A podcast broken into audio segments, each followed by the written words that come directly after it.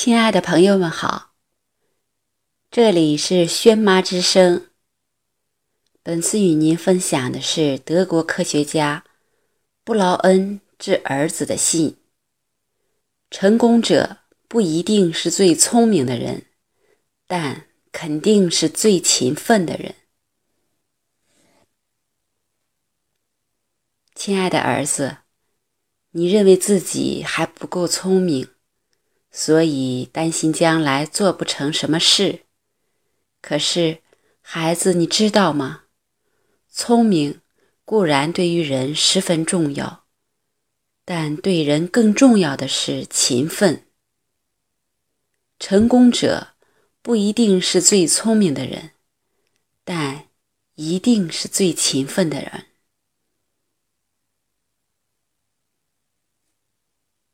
儿子。你知道希拉斯菲尔德的故事吗？他是著名企业家和大西洋电缆建设工程的发起人。十六岁那年，他离开斯托里克布里奇的家，到纽约去寻找发财致富的机会。离开家门时，父亲给了他八美元，这是全家人省吃俭用。好不容易节省下来的。到达纽约之后，他去了哥哥大卫·菲尔德的家里。后来，他哥哥成了纽约法律界的要人。住在哥哥家的时候，希拉斯菲尔德很不快乐，从他脸上就能看出来。这引起了一位客人马克思。霍普金斯的注意。霍普金斯对他说：“如果一个孩子在外面老是想家的话，我什么也不会给他。”后来，希拉斯到斯图尔特的商店工作，那是当时纽约最好的干货店。第一年，他在那里跑腿儿，年薪五十美元。必须在早晨六点到七点之间上班。成为店员后，他要从早上八点干到晚上关门。我总是很注意。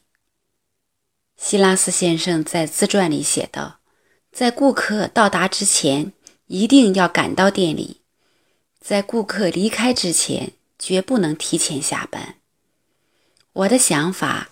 就是要使自己成为一个最好的推销员。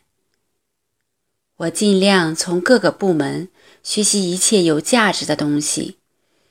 我深深的懂得，将来的一切都取决于我今天的勤奋。他经常去商业图书馆泡一个晚上。他还参加了每周六晚上举办的一个辩论团体。希拉斯菲尔德的成功靠的是勤奋，但是在别人的眼里，他被看作一个聪明的人。说到底，聪明就是勤奋，就是比别人多挥洒了汗水。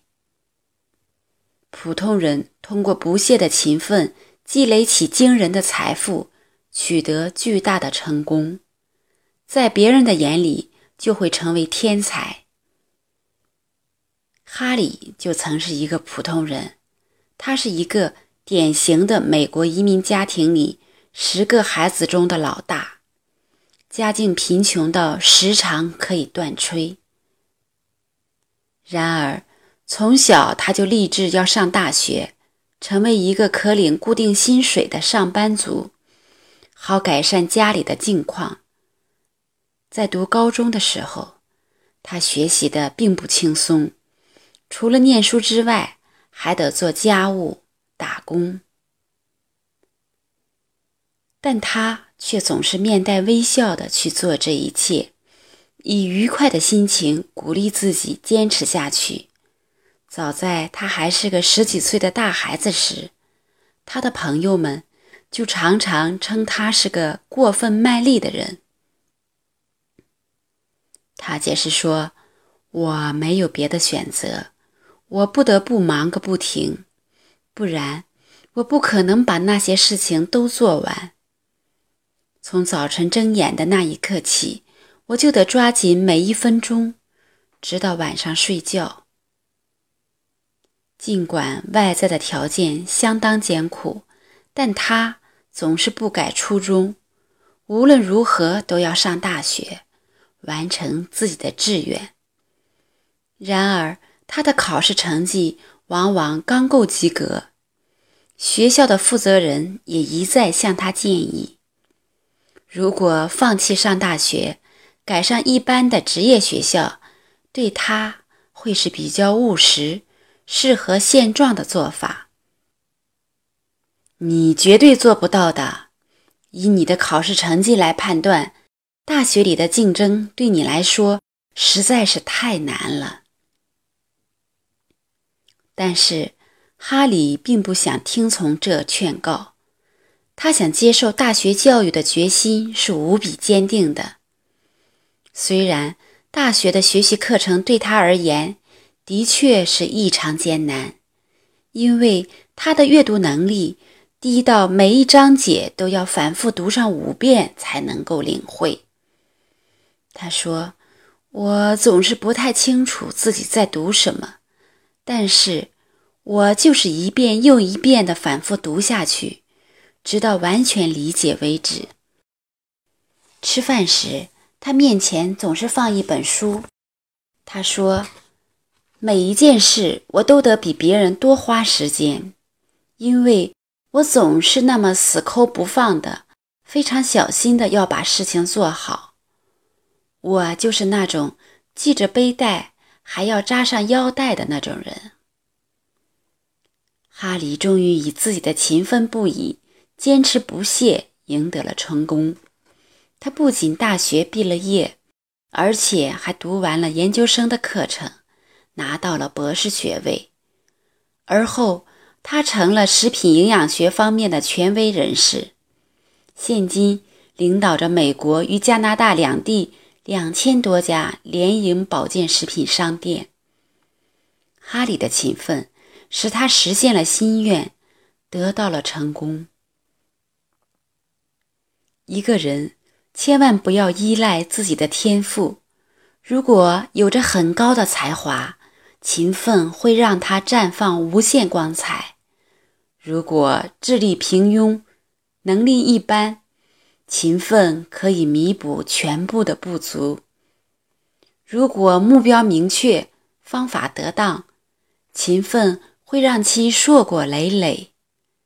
没有勤奋工作。终将一无所获。成功者不一定是人群中最聪明的人，但却都是最勤奋的人。对于成功者而言，并不需要很高的智商，问题也不在于天资，而在于勤奋。成功者即使在别人说他不具备条件的时候，也绝不放弃希望和努力，即使有点灰心，也不后退。他们认为，除了辛勤奋斗下去，别无选择，别无退路。正因为如此，能够利用周，能够利用周围环境可得到的任何一个机会，把握生活中的每一分钟。凡事尽最大的勤奋努力，便能在人群中脱颖而出。成功者具有在狭缝中求生的小树苗一样的特质。不管进展再怎么艰难，他们都具有让自己学会穿破坚硬路面、茁壮成长的本领。靠着勤奋工作。与永不放弃的生活哲学、生命态度，理所当然的，他们一步步的走向了成功。儿子，你说是这样吗？爸爸希望你做一个勤奋的人，只有这样，最终才会登上成功的巅峰。祝你愉快，思念你的父亲。